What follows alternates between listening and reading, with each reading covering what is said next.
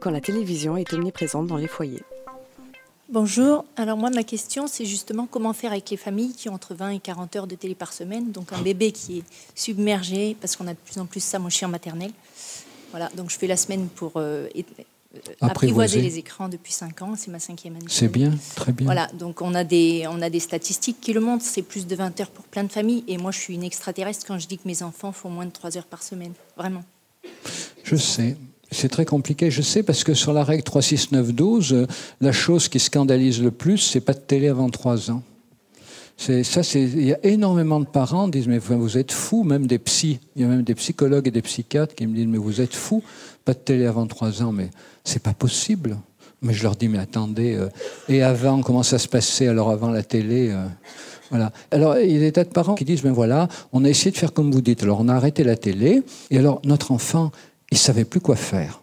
Il était malheureux, mais il était malheureux. Il était triste. Il restait assis. Il avait l'air hébété.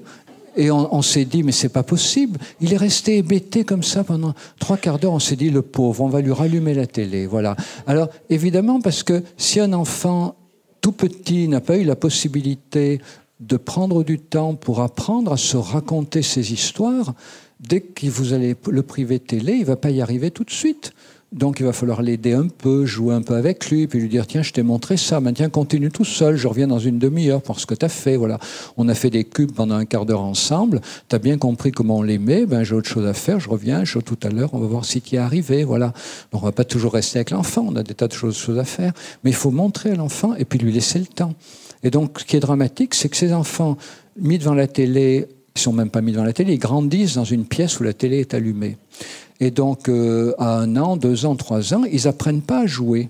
Parce que dès que leur capacité d'éveil augmente, ils ont l'attention accaparée par la télé, donc ils apprennent pas à jouer. Comme ils apprennent pas, ils savent pas faire. Et comme ils savent pas faire, quand on arrête la télé, ils savent pas faire. C'est pour ça que la semaine pour apprivoiser les écrans, c'est fait pour apprendre aux enfants à jouer. Et le jeu des trois figures, d'ailleurs, c'est la même chose. On apprend aux enfants des maternelles à jouer. C'est quand même paradoxal qu'on va utiliser l'école pour apprendre aux enfants à jouer. Ben oui, parce qu'ils ne savent plus jouer. Et comme ils ne savent plus jouer, ils ne savent pas se concentrer. Parce que quand même, le lieu privilégié de la concentration, c'est le jeu quand un enfant joue, si vous l'appelez pour venir, l'idée de ne pas venir manger quand on est occupé, ça n'a pas commencé avec la télé ou les jeux vidéo. Un enfant, il, joue avec ses mobiles, vous l'appelez manger, euh, il n'entend pas. Il est avec ses mobiles, sauf si l'heure du repas était décalée d'une heure, auquel cas il a faim. S'il a bien goûté, il n'entend pas. Hein. Il n'y a aucune situation où l'être humain est plus concentré que quand il joue. Et malheureusement, si l'enfant n'a pas de temps pour jouer, il n'apprend pas cette concentration. Et donc après, vous le mettez devant un devoir de mathématiques, et une mouche qui passe, euh, il la regarde. Voilà, mais ça a toujours existé. Mais c'est plus dramatique encore parce que avant ça existait parce que les parents s'occupaient pas. Alors, mais il y avait des enfants quand même. Il y a toujours un grand frère, une grande sœur, quelqu'un qui s'occupait. Mais aujourd'hui, l'ennui, c'est que c'est pas par défaut, c'est actif. On met la télé. Et ça, ça tue, ça tue le jeu. Donc il faut essayer d'expliquer ça aux parents. Mettez les affiches 3, 6, 9, 12, voilà.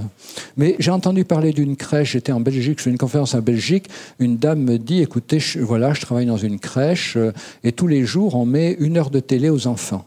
Alors euh, je dis, mais mettez l'affiche 3, 6, 9, 12. Et elle me dit, mais elle y est déjà. C'est-à-dire que, si vous voulez, il y, a, des habitudes tellement ancrées, et puis parlons pas des programmes. Hein. L'autre jour, je voyais une fillette de 5 ans qui a développé une phobie, et j'ai fini par comprendre que c'est parce que la dame de la cantine, euh, elle leur a mis le voyage de Shihiro. Un jour où il pleuvait, elle a dit tiens, on va mettre un dessin animé japonais, le Shihiro. Voyage de Shihiro, c'est terrifiant. Mais je veux dire, faut être fou pour mettre le Shihiro. Donc non seulement vous avez des enfants qui grandissent avec la télé, mais en plus même dans le milieu scolaire, la crèche, on leur met la télé, et à l'école, maternelle, on leur met le voyage de Chihiro à la pause de midi, sans rien dire aux parents. On ne dit même pas aux parents un petit mot. Aujourd'hui, nous avons passé à vos enfants le voyage de Chihiro. Peut-être ils vont vous en parler. Ou peut-être vous aurez envie de leur en parler.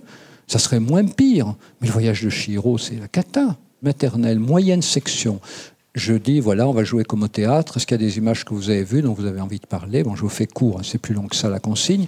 Et les enfants moyenne section, les doigts se lèvent. Alors, dites, alors il y avait les détraqueurs de Harry Potter. C'est même pas Harry Potter, c'est les détraqueurs. C'est-à-dire les détraqueurs dans le souterrain, vous savez, une image terrifiante. C'était Spider-Man et le vampire du campus. Et finalement, ils ont tous voté pour jouer le vampire du campus. À, moyenne section. Et donc, c'était même pas une école de banlieue défavorisée, c'est une école du 7e arrondissement à Paris. Alors après, j'ai dit à la directrice, mais écoutez, comment ça se fait des enfants de diplomates, d'hommes d'affaires, de, de, de, people, de la télévision et du cinéma? Oh, elle me dit, vous savez, les parents, ils sont jamais là, les babysitters viennent les chercher à 4h30, les babysitters regardent les programmes qui les intéressent et puis ils restent à côté. Donc, c'est même pas une affaire de milieu social. Et 80% des programmes regardés par les enfants de moins de 10 ans ne leur sont pas spécifiquement destinés. 80%, la plupart des choses qu'ils regardent ne leur sont pas destinées.